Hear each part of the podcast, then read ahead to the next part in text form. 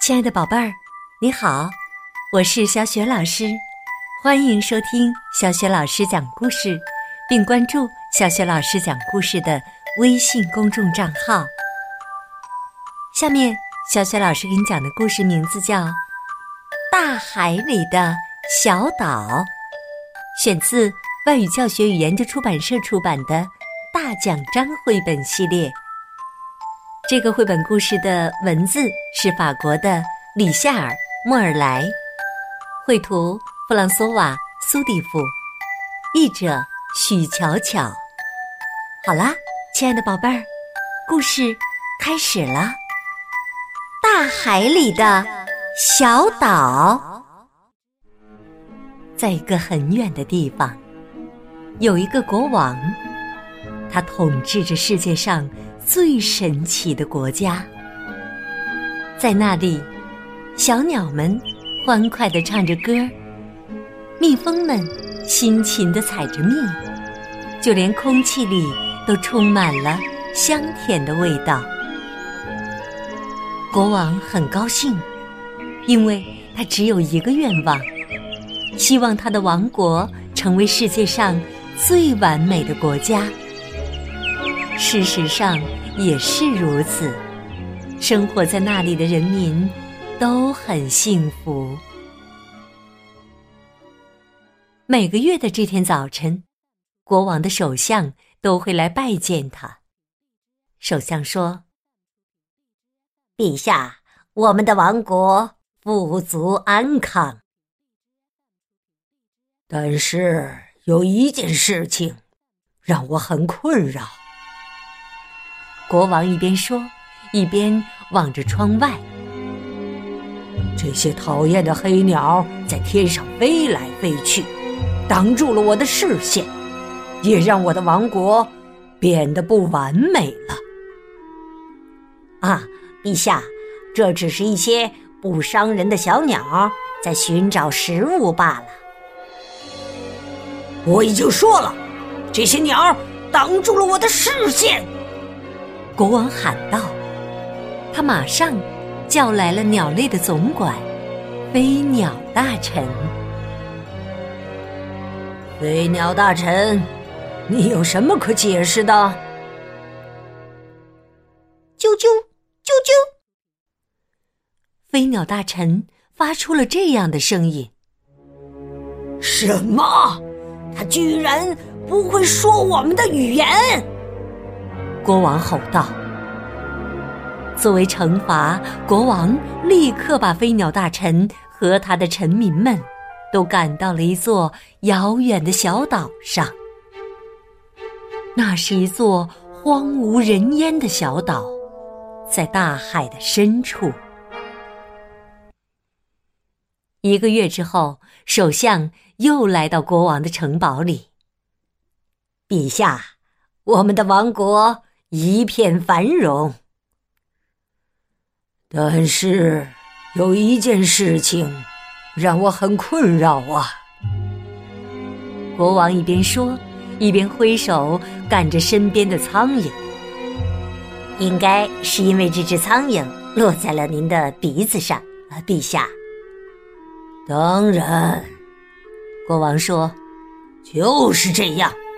这些小虫子一直嗡嗡的叫，还到处乱咬。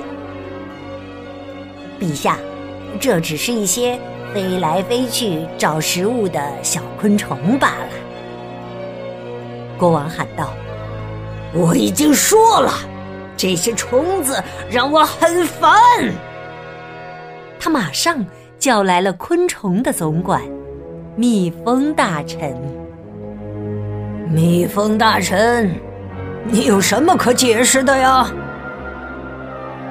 嗡嗡，嗡嗡，蜜蜂大臣发出了这样的声音。国王说：“嗡嗡是什么意思啊？他不会说我们的语言吗？简直让人难以置信。”作为惩罚。国王立刻把蜜蜂大臣和他的臣民们都赶到了一座遥远的小岛上。那是一座荒无人烟的小岛，在大海的深处。又过了一个月，首相又来到国王的城堡里。我们的王国一切安好，陛下。但是有一件事情让我很困扰啊！国王一边说，一边望着窗外。我心爱的那些花儿的颜色和香味儿，都到哪儿去了？怎么这些花儿都变得奄奄一息，一点香味儿都没有了呢？陛下，只要给这些花儿浇浇水就可以了。国王喊道：“我已经说了，我不想要这些弱不禁风的枯草了。”他马上叫来了植物的总管向日葵大臣。向日葵大臣，你有什么可解释的呀？向日葵大臣默不作声。真是越来越过分了！国王吼道：“他居然什么也不说！这些花没有颜色，没有香味，还不会说话。”作为惩罚，国王立刻把向日葵大臣和他的臣民们都赶到了一座遥远的小岛上。那是一座荒无人烟的小岛，在大海的深处。嗯，我的王国终于要成为最完美的国家啦！但是这天早晨，国王醒来时却感觉很不好。有什么东西让我感觉不舒服？他一边想，一边打开了百叶窗。在他的面前，是一片无边无际的灰蒙蒙的景色，没有任何声音，也没有任何生命。国王立刻召来了他的首相，他问：“你知道是谁把我那美丽的王国变成了沙漠吗？”“是的，陛下。”那你告诉我他的名字，我要让他受到应有的惩罚。首相很紧张，他慢慢的抬起眼睛看着国王，小声的说：“我认为是您，陛下。”国王听了之后勃然大怒，他想。自己怎么会做出这样的事呢？可突然，他明白了首相的话。没错他自己就是罪魁祸首。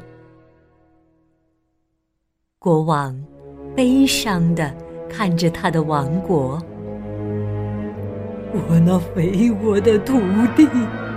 已经全都变成了沙漠吗？是的，陛下，全部。以前，以前我听说过一个神奇的地方，在那里，小鸟们欢快的唱着歌，蜜蜂们辛勤的采着蜜。里的空气是世界上最纯净的空气了。国王问：“这个地方在哪儿？在哪儿？”“哦，陛下，这个地方很远，在一座小岛上，一座大海深处的。”小岛上，